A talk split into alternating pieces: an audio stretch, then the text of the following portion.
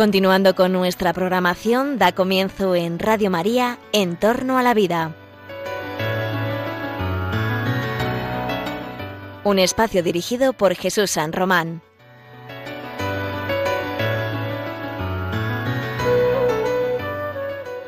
Buenas tardes, queridos oyentes de Radio María.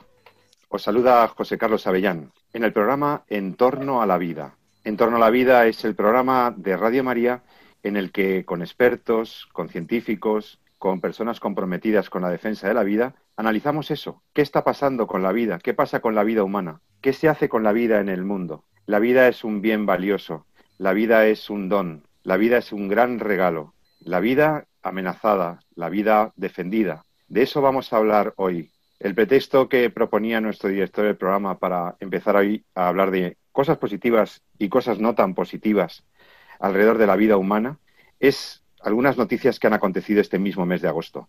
Apenas estábamos haciendo nuestro último programa, preparando nuestro, último programa de Radio María de En torno a la vida, cuando eh, nos sorprendía a mediados de este mismo mes, pasado mes de agosto, que la Asamblea Nacional Francesa, el Parlamento de nuestros vecinos franceses, aprobaba una ley con iniciativas de carácter bioético, que llamaban bioéticas, y que eh, esperábamos con inquietud por lo que se sabía del proyecto de normativo. Una ley que venía a facilitar en Francia el aborto, el aborto voluntario, en unos límites que nunca, eh, o sin límites, en unos límites nunca conocidos, admitiendo en determinados supuestos la práctica libre y voluntaria del aborto en un momento del embarazo como es el minuto antes de nacer.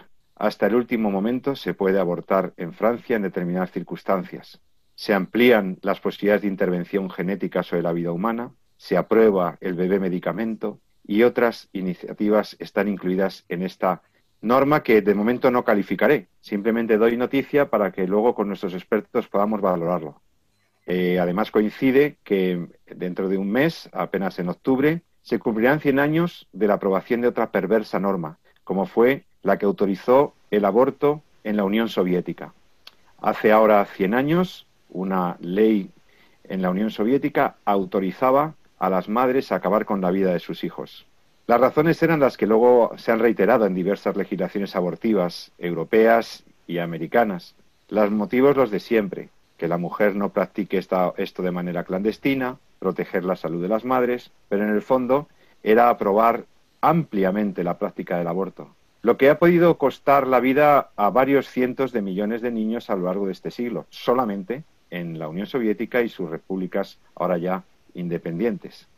En realidad estamos hablando de que el aborto, mm, lejos de eh, parecernos ya algo eh, habitual, deje de parecernos algo habitual y llamemos la atención de la gente sobre el enorme genocidio que se está produciendo, no solo en Occidente, en todo el planeta. Hay otros países que parecen reconsiderarlo o en donde las encuestas parecen ser más favorables a los argumentos de defensa de la vida fetal y embrionaria, pero lo que tenemos es en Francia, y este es el, motivo de alerta, una ampliación de la posibilidad de abortar. Luego lo comentaremos con nuestros contertulios de hoy, que ahora enseguida pasaré a presentarles. Pero queridos amigos de Radio María, eh, frente al aborto, frente a todo lo que significa la aniquilación sistemática de miles de niños en el mundo, sigue habiendo voces que lo defienden. Mm, algunos valientes eh, activistas que salen a manifestarse. Algunos dignatarios políticos que se han significado últimamente, algunos muy importantes, en favor de la vida humana y a favor de restringir ese acto que nunca es libre, nunca lo es, y siempre es homicida, como es el aborto. Si el aborto puede ser el mayor de, de las causas de muerte eh, en el mundo, probablemente con diferencia, si contabilizamos los abortos que se producen en los abortorios, en los centros sanitarios, y añadimos todas las muertes inducidas abortivas que se producen en las clínicas de reproducción asistida, pues tendríamos millones y millones de seres humanos que mueren a manos de sus propias madres antes de nacer los argumentos típicos de protección de la salud o de los derechos de la mujer, la ignorancia culposa sobre lo que ocurre en el vientre materno, a mí ya no me valen, queridos amigos. A este profesor, a José Carlos Avellán, ya no le valen. Ya sabemos lo que hay en el, en el feto humano, ya sabemos quién es el feto humano, quién es el embrión humano. Ya sabemos, ya conocemos la vida y su evolución intrauterina. Ya sabemos que el modo de ser de los seres humanos es ser persona. Y ser persona significa dignidad, significa derechos, significa inalienabilidad, indisponibilidad. La vida humana es sagrada, la vida humana es indisponible y si cabe, aún más la vida inocente. Queridos amigos, no nos podemos acostumbrar al aborto. Queridos vecinos franceses, estáis cayendo en el mismo error que cayó España en 2010, cuando liberalizó prácticamente totalmente el aborto. ¿Estamos en un retroceso ante la vida humana? ¿Qué le pasa a la cultura occidental, y no solo a la occidental, con el tema del aborto? ¿Nos estamos acostumbrando al aborto? ¿Puede uno acostumbrarse al sacrificio de miles de niños inocentes? Pero también hay noticias positivas, como es, como os decía, que frente al avance teórico y legal de los abortos, hay mucha gente que cada vez más se, da cuenta de que también se daña a la mujer, que no solamente se suprime una vida inocente, sino que se daña a toda la sociedad. Y frente a eso, hay iniciativas valientes, como alguna que veremos hoy, materializada en fundaciones, en asociaciones de defensa diaria, cotidiana de la vida humana, atendiendo a las mujeres, defendiendo a las mujeres en riesgo de abortar por presiones sociales, defendiendo de verdad la integridad y la verdad sobre el ser humano. Vamos a hablar de eso. Vamos a hablar también de cómo ha podido influir la pandemia, la situación del COVID, en las amenazas a la vida humana. Vamos a hablar si durante estos meses tan pendientes de la pandemia no nos hemos dado cuenta de circunstancias y presiones y situaciones sociales mm, muy terribles que están viviendo personas solas, mujeres solas, mujeres que se sienten tan solas como para tener que recurrir a algo tan terrorífico como el aborto. Vamos a hablar de también de los médicos nos van a decir cosas sobre lo que pasa con, cuando algunas leyes se aprueban y vamos a hablar también de esos voluntarios de algunas fundaciones que a las que tenemos especial respeto, cariño y admiración.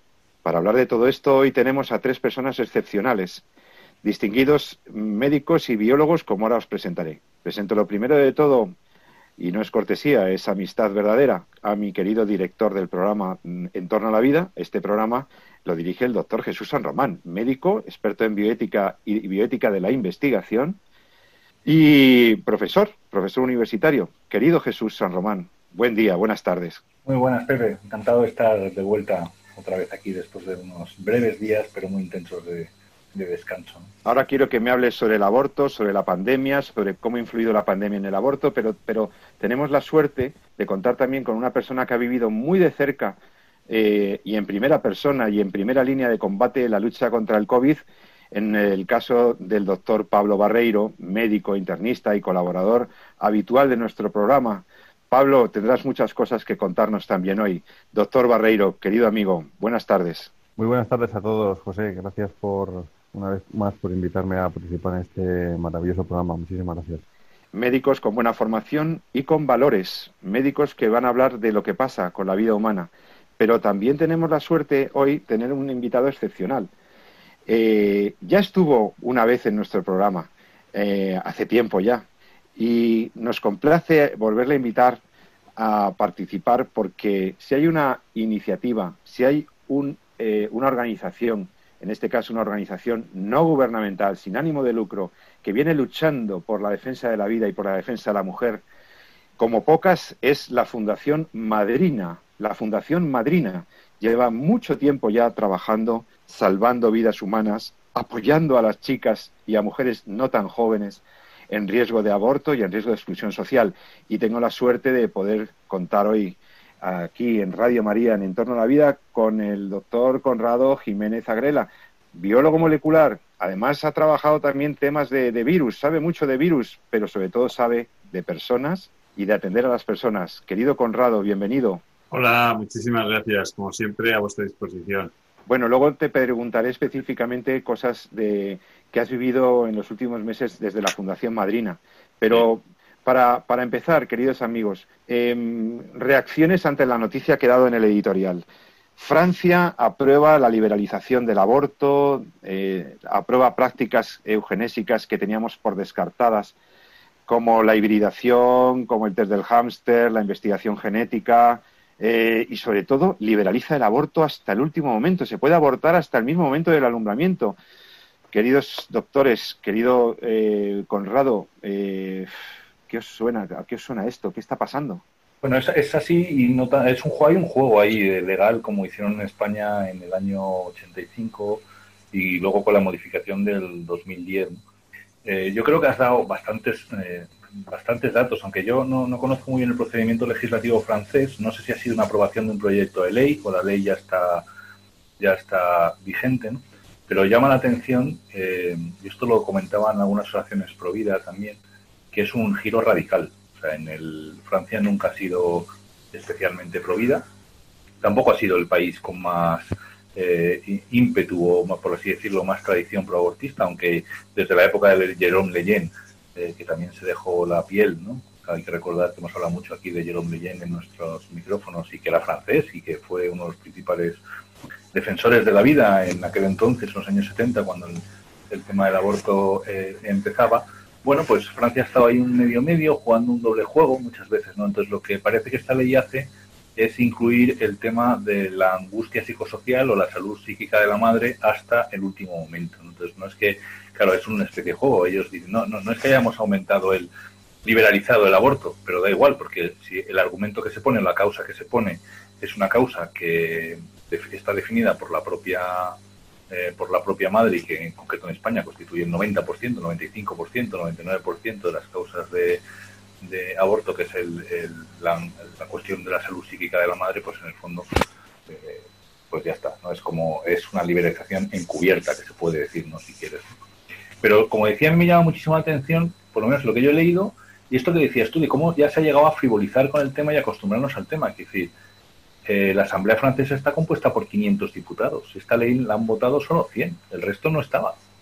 100 mm, eh, diputados, ha salido una votación de 60-30, más o menos, 65-37. Entonces, hasta tampoco nos importa este tema. Una, una ley que permite eh, que se extienda el, eliminar una vida humana hasta el momento, eh, hasta el día menos uno del parto, que decir, eh, un, bebé con ocho meses y, a mí en el fondo, como hemos hablado muchas veces, me da igual que tenga ocho meses y treinta días y treinta, ocho meses y medio, a que tenga dos semanas, que decir, somos ciudadanos, somos individuos desde el momento de la concepción, ¿no? Pero es que hemos llegado a un punto en el que ya no importa nada, ya, ya da igual, o sea, hemos generado una frontera entre que lo que haya antes del parto es que ni nos vamos a preocupar de, qué es lo que tenemos, ¿no? Eso es lo que a mí más, eh, aparte de los resultados de si esto realmente se aprueba, no sé si está aprobado ya o es solamente un proyecto de ley, pero si realmente es, es, es precisamente esa, esa visión, ¿no? Cómo hemos hecho costra, ¿no? Cómo hemos hecho costra con, con, con todo esto, ¿no? Además de que la propia ley, como ya iremos desgranando los próximos programas, pues se mete en cuestiones como de experimentación con embriones que hasta entonces, y de quimeras, es decir, la, incluso la, la, el poder manipular genéticamente a, un embrión humano o, concebir, o generar un individuo que sea mezcla humano, mezcla animal, utilizando eh, códigos genéticos eh, quiméricos, es decir, una parte humana y otra parte animal. Todo esto para investigación está ya, empieza a estar aprobado. Y eso, pues, eh, bueno, por un lado da mucha pena y por otro lado, pues, preocupa, preocupa mucho porque cómo es, cómo es posible ¿no? que hayamos llegado bueno, pues quizá el cómo es posible cuando uno cruza la raya, pues ya eh, volver atrás siempre es un poco más difícil. Bueno, eh, doctor San Román, te debo recordar también, tienes mucha razón en lo que has dicho, pero te debo recordar que las tres leyes así más representativas en tema de bioética siempre han sido impulsadas eh, para su tramitación en los últimos meses de la legislatura, de manera que prácticamente en junio, julio sean, eh, sean aprobadas cuando ya ni la sociedad civil ni, ni, tal tiene capacidad de reacción, porque ya nos vamos de vacaciones y así se, y, es de julio la ley de investigación biomédica española que autorizaba la clonación por primera vez en nuestro país. Eh, es, es, de, es, de, julio eh, la, la, ley de técnicas de reproducción asistida y se aprobó también en julio la ley del aborto. O sea que es que es, es que los franceses han dicho bueno esto debe funcionar y vamos a colarlo cuando la asamblea está prácticamente desmembrada por el tema y entonces con el quórum mínimo se saca adelante una normativa como esta, ¿no? Un poco lo que están intentando hacer en España los legisladores con el tema de la eutanasia. eh, tramitando y acelerando los trámites del proyecto de ley de eutanasia en plena pandemia. O sea, es que me parece, me parece increíble, pero es lo que hay. Eh, quería hablar quizá el doctor Pablo Barreiro. Pues eh, muchas gracias. Pues bueno, pues a mí me, a mí me apena profundamente todas estas noticias y lo que más me apena es que se utilice de nuevo la medicina para fines que no son propios de la medicina, ¿no? Y que se enmarque encima esta ley dentro de una palabra como la, bioética, ¿no? Nos parece que esto está en el contexto de una ley de, bioética y, especifican pues unas novedades en lo que es la, práctica del aborto, ¿no? Que es, como eh, mentar la, soga en, casa del ahorcado, ¿no? es hasta de mal gusto, ¿no? Eh, y luego, pues me apena que efectivamente mm, pues eh, se, preste, ¿no? La medicina a, a, semejantes barbaridades cuando está más allá de lo que la, medicina tiene como fines, ¿no? Eh, es, es, una ley que, eh, por otro lado, eh, mm, simplemente profundiza un poco, según he entendido yo, lo que ya está permitido en Francia. en Francia está permitido el aborto mm, sin plazos siempre que haya un riesgo para la vida de la madre. Lo que, como muy bien ha comentado Jesús, lo que han ampliado es ese vago concepto de que también la vida de la madre puede estar en riesgo por motivos psicosociales y esos motivos psicosociales aquí con, la, con, el visto bueno de cuatro especialistas, eh, cuatro médicos, de la, especialistas en área sanitaria, algún psicólogo, eh, si ellos dan el visto bueno, se podría practicar aborto en cualquier momento eh, con ese vago, esa vaga justificación de que la madre sufre de, angustia psicosocial, ¿no? Y eso pone en riesgo su vida, ¿no? O sea que es prácticamente, efectivamente, es liberalizar el aborto en cualquier, en cualquier momento, ¿no?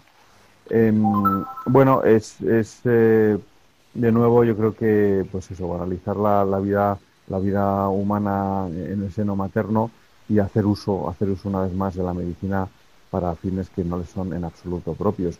He hecho mucho de menos, efectivamente, pues que hubiese eh, estamentos médicos, eh, pues, eh, organizaciones médicas, eh, ginecólogos, sociedades científicas que pues en algún momento levantasen también un poco la, la, voz para, para, decir que para eso no está la medicina, ¿no? Nunca, nunca debería estar y, nunca debería lo bioético para justificar esto, ¿no?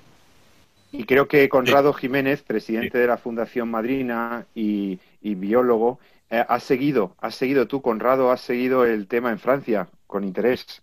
Bueno, yo, creo que esto, esta noticia es, un paso más de, en la hoja de ruta que tienen, aprovechando, como bien dices, eh, pues todo este estado de confinamiento donde la gente no puede, eh, no puede reaccionar, donde están preocupados por otros temas, están preocupados más, y eso lo hemos detectado durante el confinamiento, están más preocupados por las muertes que por los niños que están haciendo. De hecho, luego comentaré datos que nosotros eh, tuvimos cantidad de casos donde por COVID estaban todos los centros de salud cerrados, los hospitales, prácticamente no se podía dar a luz. Hemos tenido en riesgo a varias madres. Eh, de hecho, se han adelantado. Teníamos un call center donde eh, se recibían cerca de 15 llamadas al minuto de riesgo alimentario y riesgo sanitario. Eh, y bueno, pues alguna madre incluso se nos ha, por este nivel de confinamiento, se ha suicidado, otras no han soportado. Eso ha generado que aumentara también este grado de confinamiento el número de embarazos y lo que han hecho estos gobiernos es eh, permitir, o sea, eh, que las clínicas, en lugar de,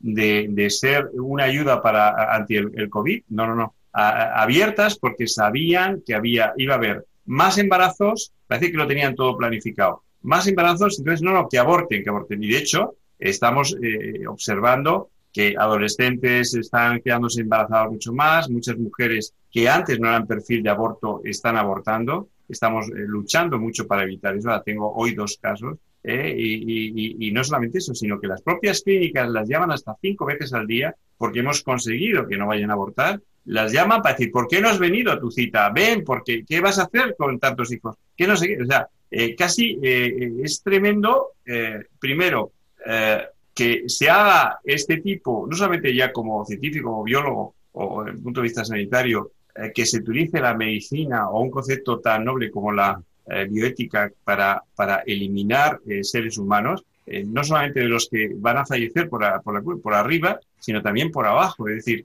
parece que, es un intento de control de, más allá de, la población en, un nivel de edades, sino que además, o sea, con el tema de la experimentación, que ya desde hace muchísimo tiempo las multinacionales estaban luchando para que Europa se abriera a eso, porque se hace en, países como China, en otros países que no tienen una legislación tan fuerte. Es decir, eh, parece mentira que, haya eh, que haya eh, partidos políticos animalistas y demás que no quieran que fallezcan los, los animales y que, y que se evite que haya una investigación con ellos en, los laboratorios y resulta que, puedas investigar incluso eh, algo tan importante como está defendido por, la UNESCO, que es el código genético eh, del ser humano, que se experimente con el ser humano, incluso que haya viales, incluso que se utilicen vacunas con, genoma de, abortos para, para, ah, para poder, eh, sin saber si eso, ah, ¿qué, va a hacer en el código genético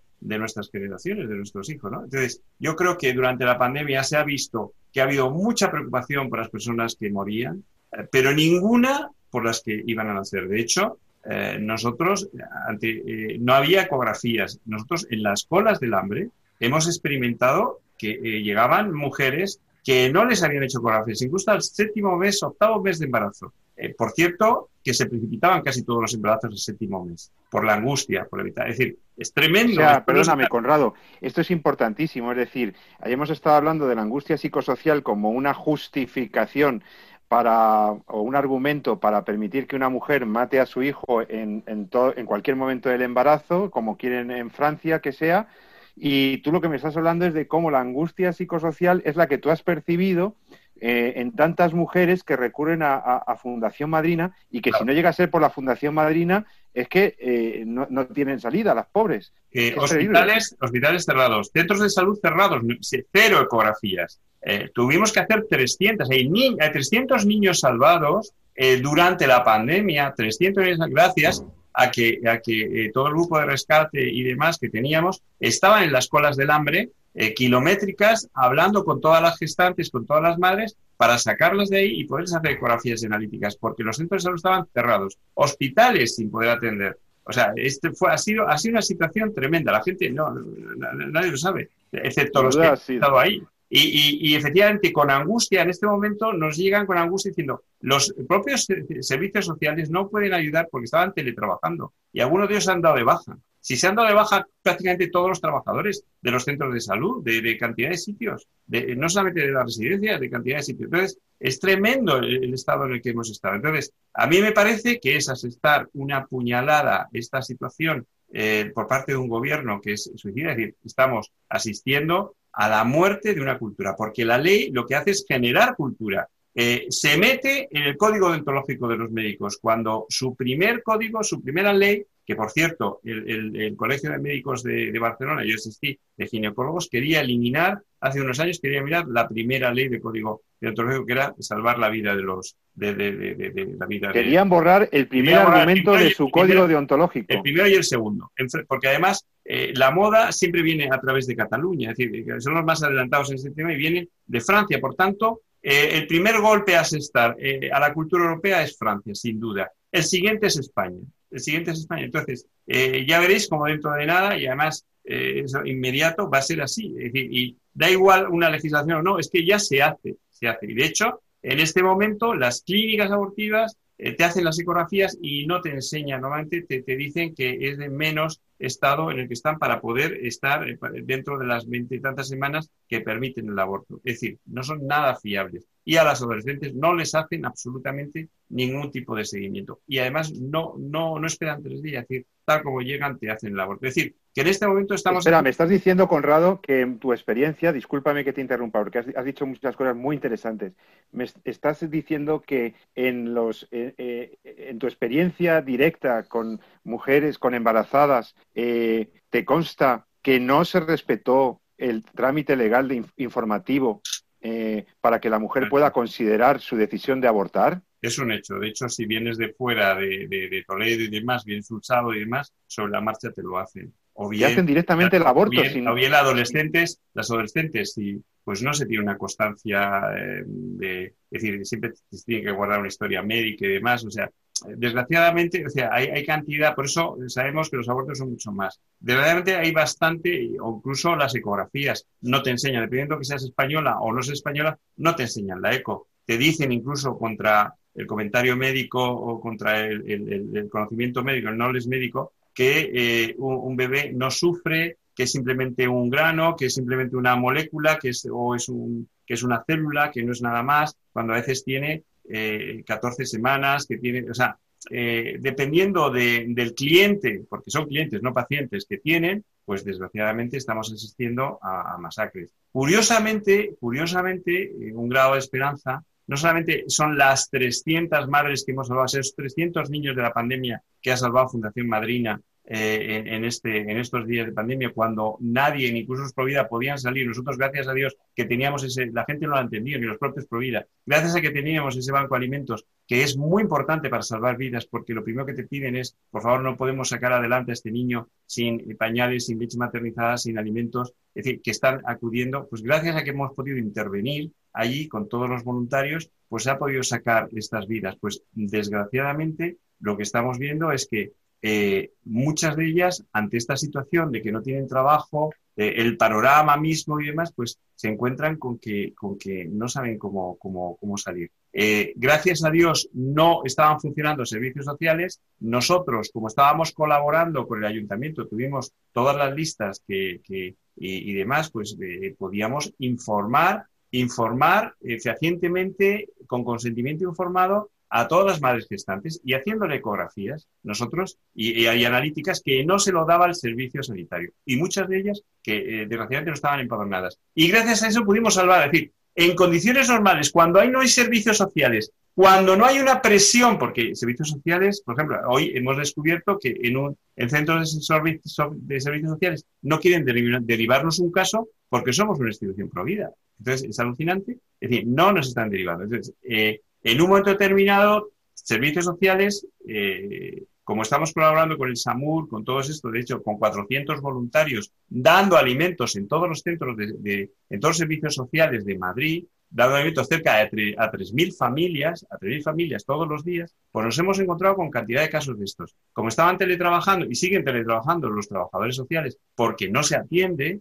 gracias a eso hemos podido salvar muchas vidas, dando simplemente información dando información y diciendo, ah, no sabía de vuestra existencia. Ah, si ahora me podéis ayudar con alimentación, tal, con un alojamiento, con tal, entonces sigo adelante. Entonces, eh, desgraciadamente, lo que se intenta es, eh, pues, eh, eliminar población por arriba, es decir, por eutanasia, decir, por, por personas mayores y, por abajo, es decir, para eh, y, este, esta, esta situación, yo no sé si es, eh, yo desconozco si es un plan general o simplemente pues porque eh, hay un lobby que, da dinero, entiendo yo, pero es muy incomprensible que la primera ley que hacen todos los presidentes de gobierno cuando suben al poder en determinados sitios, le hace Obama, le hace presidente de la República, le hace en otros sitios, en Canadá, la primera ley no es una ley de ayuda social, sino una ley de aborto. ¿Por qué? Porque eh, mantener una madre es ingreso mínimo vital. Mantener una madre con un niño son mil y pico euros al mes.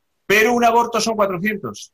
Puede llegar a más. Son 400. De una sola vez. Es decir, el ahorro económico que te supone no tener una persona mayor en un hospital que cuesta, me corregirán los, eh, los médicos, cuesta 400 euros día una cama hospitalaria de una persona que está hospitalizada y los mil y pico euros que cuesta mantener una madre durante todo lo que dura la, infancia de un bebé hasta los tres años, pues es un coste que en este momento no asumen los gobiernos. Entonces, lo que quieren es coger y, desgraciadamente, eh, aprovechar que nadie en este momento está relacionando, ni el propio eh, políticos, ni están cumpliendo sus, sus, eh, sus trabajos políticos, pues aprovechar pues para legislar esta cultura que, como antes decía, genera una cultura de muerte, genera la, cultura de, esta, de esta legislación, la legislación genera una cultura. Incluso los propios médicos que se ven abocados a dictaminar sobre el aborto en contra de su conciencia porque la ley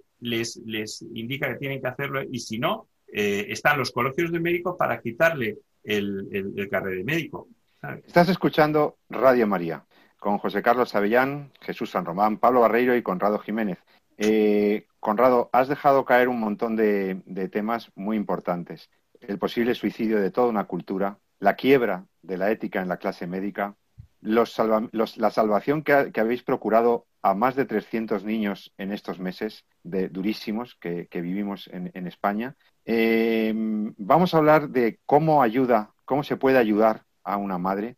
Vamos a hablar de alternativas para esas situaciones de angustia psicosocial. Hay alternativas para estas mamás, hay alternativas para estas mujeres. Hay que conocer hay que saber lo que significa un aborto y hay que saber que hay alternativas para ellas. Vamos a hablar de esas alternativas, vamos a hablar en positivo, vamos a hablar también de los últimos avances de las vacunas COVID.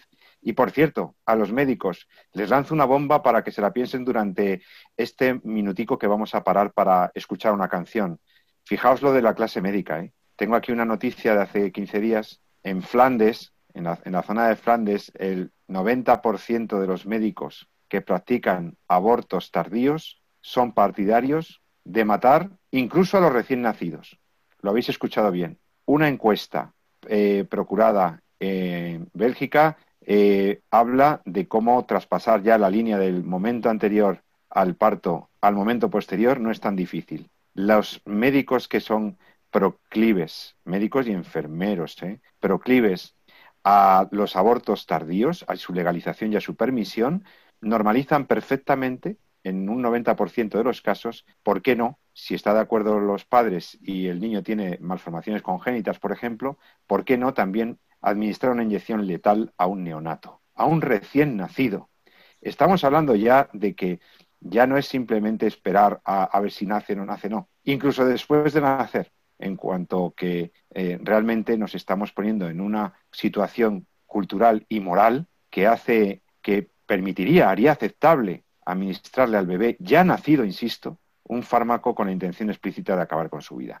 Si esto lo están diciendo médicos de Bélgica, de Holanda, si esto lo están diciendo los médicos proabortistas, ¿por qué no? Van a admitir también en la misma lógica el infanticidio. Luego vamos a hablar de qué hay detrás de esa posición filosófico-moral eh, y de ese gran negocio del aborto. Lo vamos a hacer dentro de un par de minutos, porque ahora vamos a escuchar una canción para relajarnos un poco y luego ver y hablar con nuestros médicos y con nuestro biólogo y, defensor de la vida, Conrado Jiménez, eh, otros temas que seguro te van a interesar. Aquí mismo, en Radio María, en un par de minutos estamos contigo.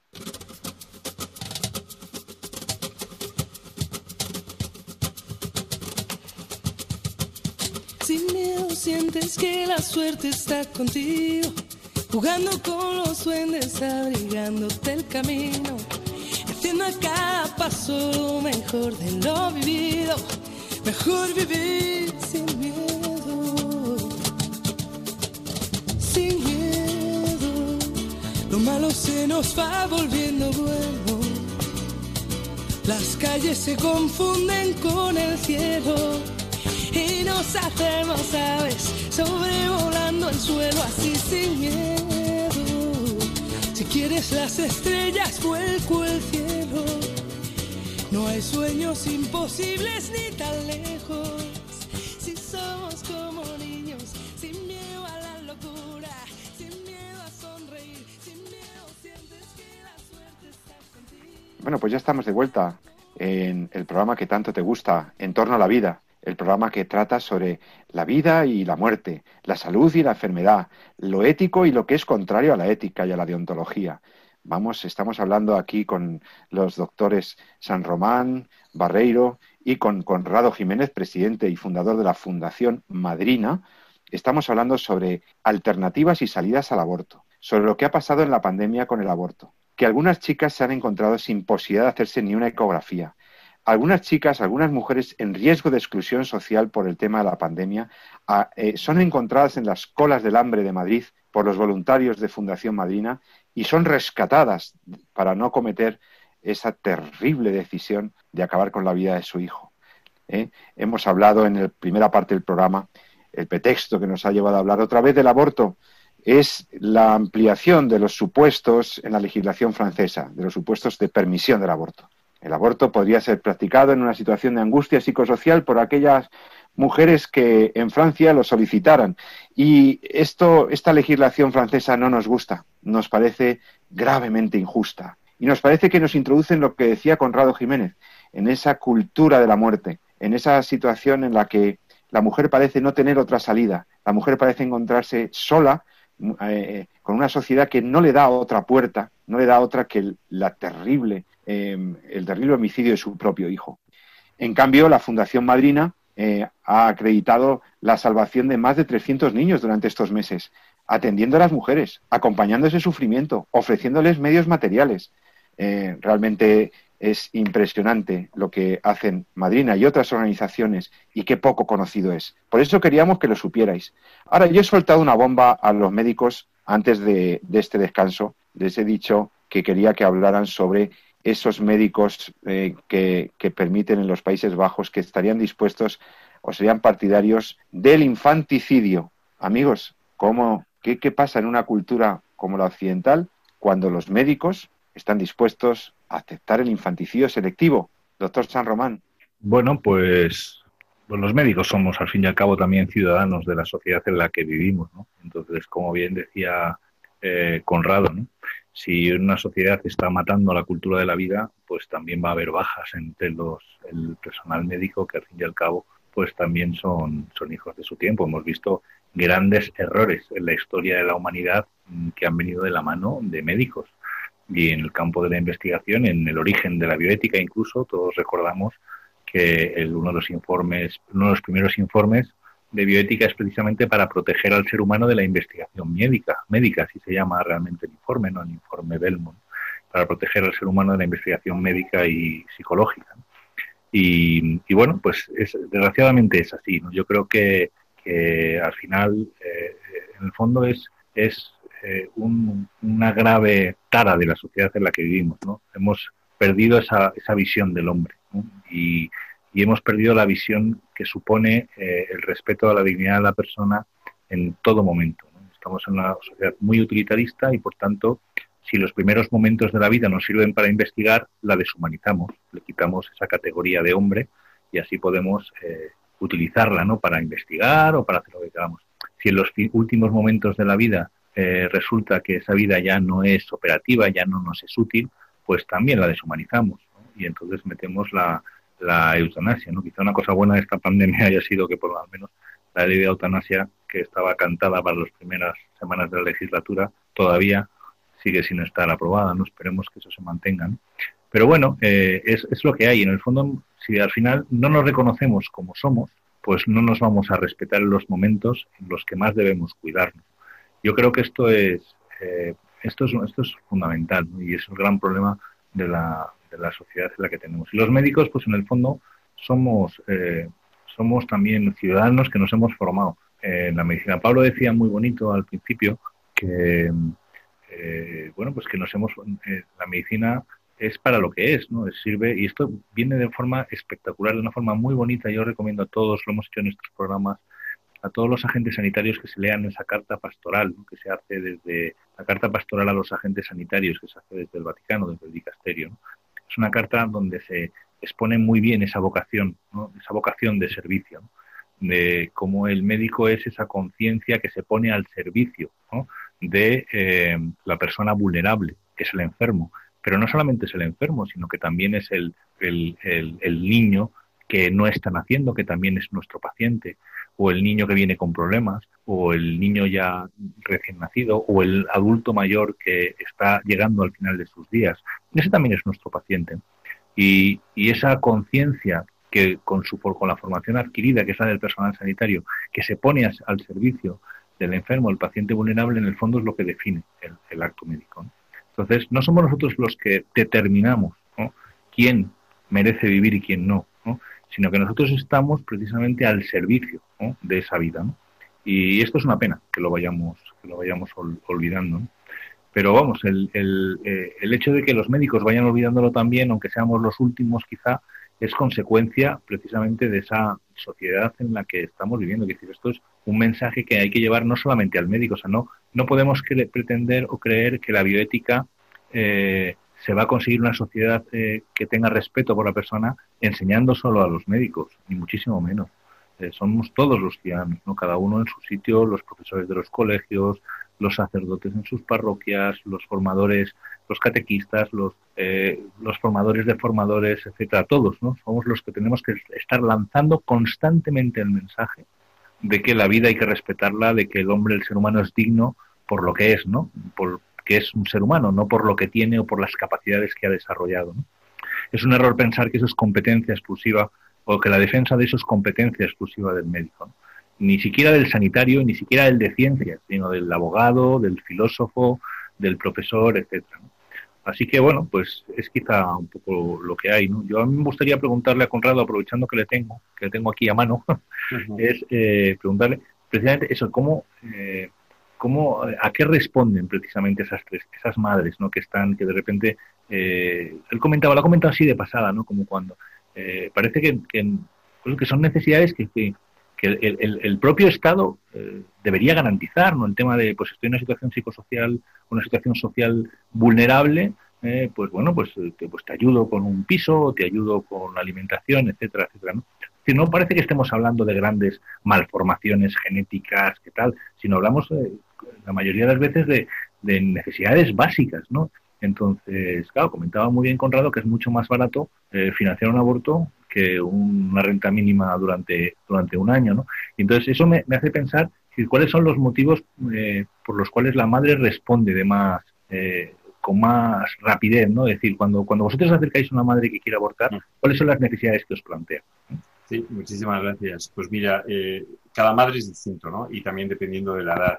No es lo mismo una madre adolescente, que ahora estamos teniendo muchísimas, eh, que su situación vital incluso son, tiene una, un instinto hacia la maternidad mucho muy, muy, superior a las madres que son más mayores. ¿no? Y tampoco es lo mismo una madre que tiene más hijos eh, que una madre que es primeriza. ¿no? Entonces, lo que hay que eh, simplemente es tener mucha escucha. O sea, alguna de ellas, después de haberlas escuchado durante una hora, se te abrazan y te gracias por escucharme. ¿no? Es decir, yo creo que vivimos una sociedad muy, muy autista, donde no nos importa el problema de los demás, donde en la decisión más importante de su vida, que es eh, dar a luz un hijo está sola, es decir, yo creo que debería de acusarse a los hombres que abandonan a estas mujeres, que es el principal motivo de aborto, eh, pues violencia de género también. ¿eh? Eh, el abandono es el principal motivo. En las familias, las adolescentes, es la familia que dicen que si tienes el hijo te echo a la calle o, o te desheredo, o, en fin, eh, cuando ellas son, eh, quieren seguir adelante. En las más mayores, eh, principalmente es el problema de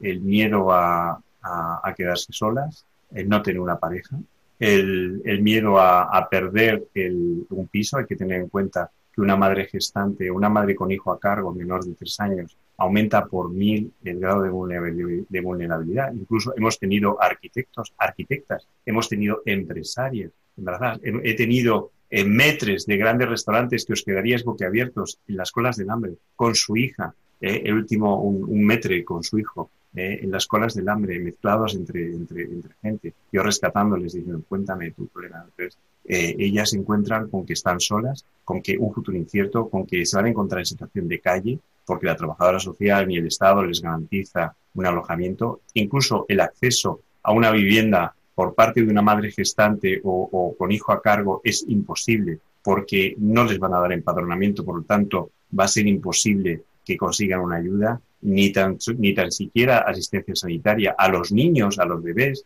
y a las madres gestantes que no tienen empadronamiento, incluso españolas, les dan de baja de la seguridad social y luego les vuelven otra vez eh, de, de, de la salud y vuelven otra vez a darles de alta a los niños, a las madres no. Hemos tenido que atenderlas porque sin empadronamiento les atienden. Entonces, eh, es una gran mentira todo y, desgraciadamente eh, no hay ayudas. O sea, eh, llegas a servicios sociales y ahora que han vuelto a abrir, eh, se les niega esa ayuda, vuelve otra vez a, incrementarse el número de abortos porque les dicen que no les van a ayudar, que por qué se ha quedado embarazada. Entonces, el mayor miedo que tienen es a no conseguir un trabajo, porque nadie da trabajo a una madre gestante, una madre embarazada, a perder el alojamiento, es decir, estar en situación de calle, porque de hecho hoy, hoy ya hemos atendido un caso porque eh, ya el SAMUR Social ha dicho que ya tiene cinco familias con niños menores de tres años que están eh, eh, durmiendo en la calle porque no tienen sitio. Y bueno, pues, pues que abran IFEMA otra vez a toda esta gente, ¿sabes? O sea, que el Estado, que el Estado ayude, que no, no, no entorpezca. De hecho, yo rezo para que todos los días el Estado lo entorpezca,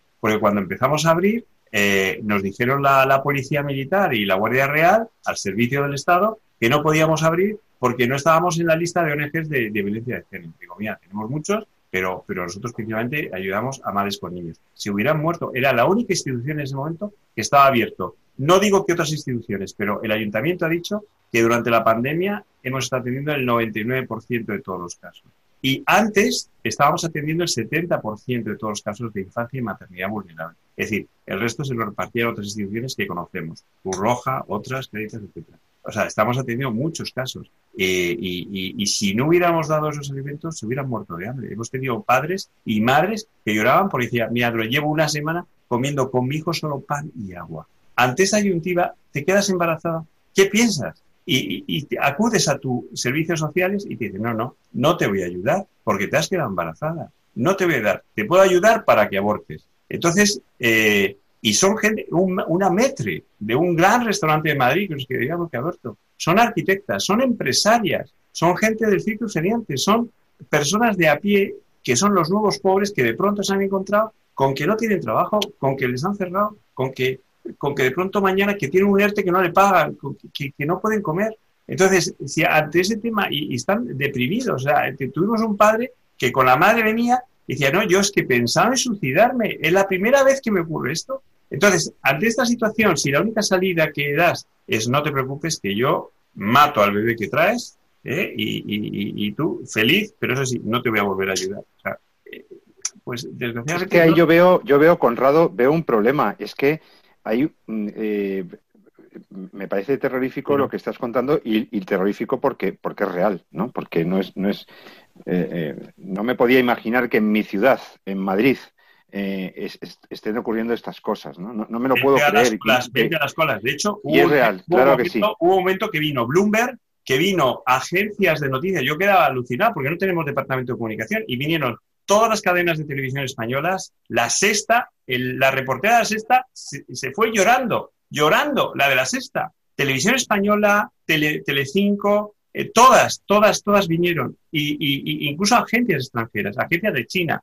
de, Rusia, de, bueno, te, digo, y de, Alemania. Eh, un fenómeno tremendo. Entonces, eh, colas que llegaban, que eran kilométricas. Entonces, ahí es donde pudimos salvar vidas. Y te quedas alucinado ¿Y qué es lo que pasa? Que, la única solución que dan es, porque es una sociedad sin Dios, donde los políticos son Dios y, deciden ellos cuándo empieza la vida y cuándo no, pues, eh, y cuándo se puede hacer eh, ingeniería genética o no sobre un hombre, pues desgraciadamente eh, no hay ayudas y al final deciden por temas económicos y otros temas ocultos, pero, deciden que, bueno, pues que no haya vida. Entonces, estamos luchando estamos luchando casi en una, en una batalla perdida que lo único que nos da confianza es que Dios en unos locos, porque incluso hasta los propios, hasta la propia gente tuya, providas o gente buena, religiosa y demás, decía, sois locos, ¿qué hacéis? Se han decretado eh, el, confinamiento, ¿qué hacéis saliendo a la calle a dar alimentos eh, o, incluso repartir flores, como, como estábamos repartiendo en, en IFEMA y otros sitios, eh,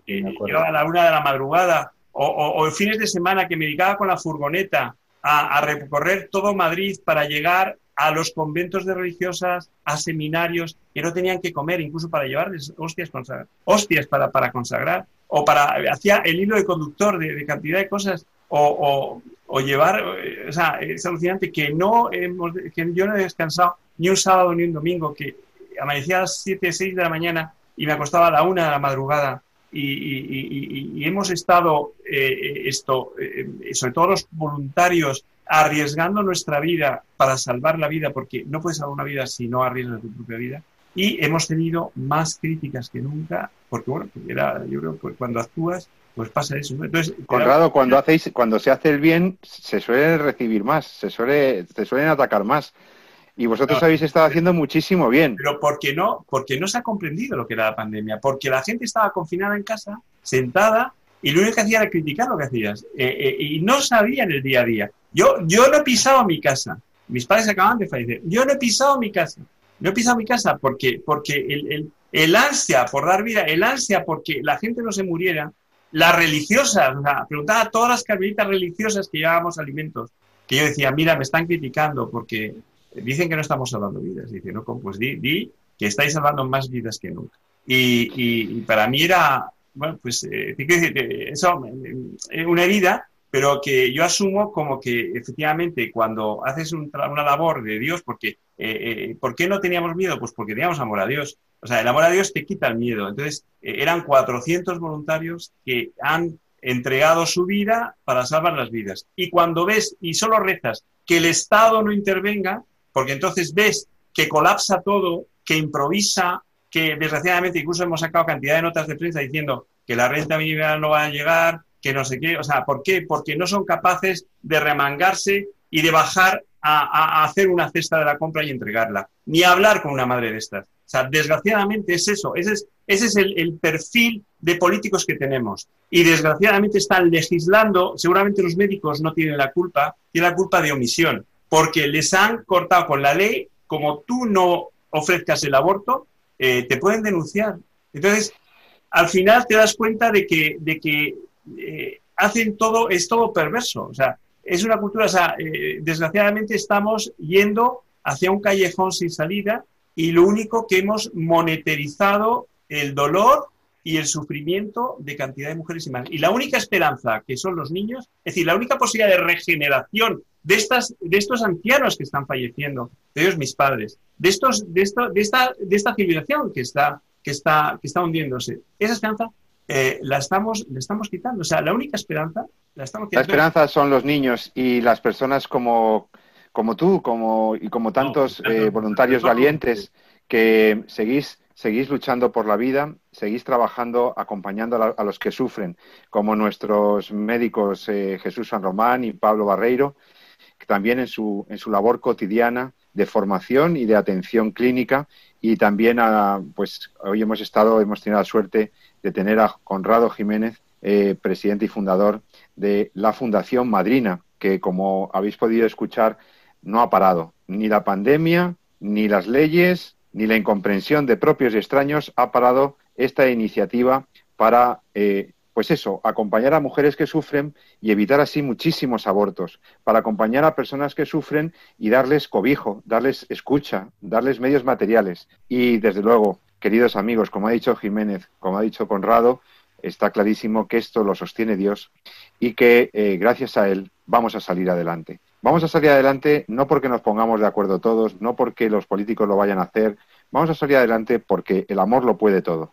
Y eso es lo que mueve a nuestros a mis tres contertulios, que hoy ya se me ha acabado el, el tiempo del programa. Quería haberos preguntado muchas más cosas. Será dentro de 14 días. Agradezco a Jesús San Román, médico, bioticista, profesor universitario, y a Pablo Barreiro, médico también, internista eh, aquí en Madrid, y a Corrado Jiménez Agrela, presidente de la Fundación Madrina, su presencia en el programa de hoy. A pesar de las dificultades, a pesar de todo, la Virgen está con nosotros, Dios está con nosotros y saldremos adelante. Queridos amigos, eh, amen la vida, sigan defendiéndola, como lo hacen mis amigos. Eh, que Dios les bendiga a todos. Hasta muy pronto del Radio María. ¿Me permites una última cosa?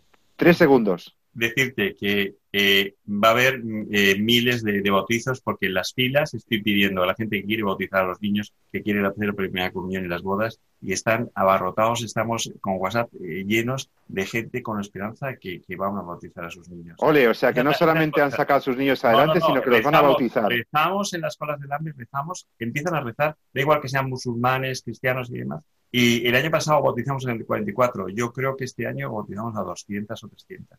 Qué, bueno. Pues qué alegría, Conrado. Queridos amigos, pues con estas buenas noticias de niños que nacen, de niños que se salvan en medio de las pandemias y de niños que se van a bautizar, nos despedimos de todos vosotros hasta dentro de 14 días. Si es así que te gustó, me encantará saludarte en un par de semanas. José Carlos Avellán, En torno a la vida. Hasta muy pronto. Ama la vida y defiéndela. Gracias.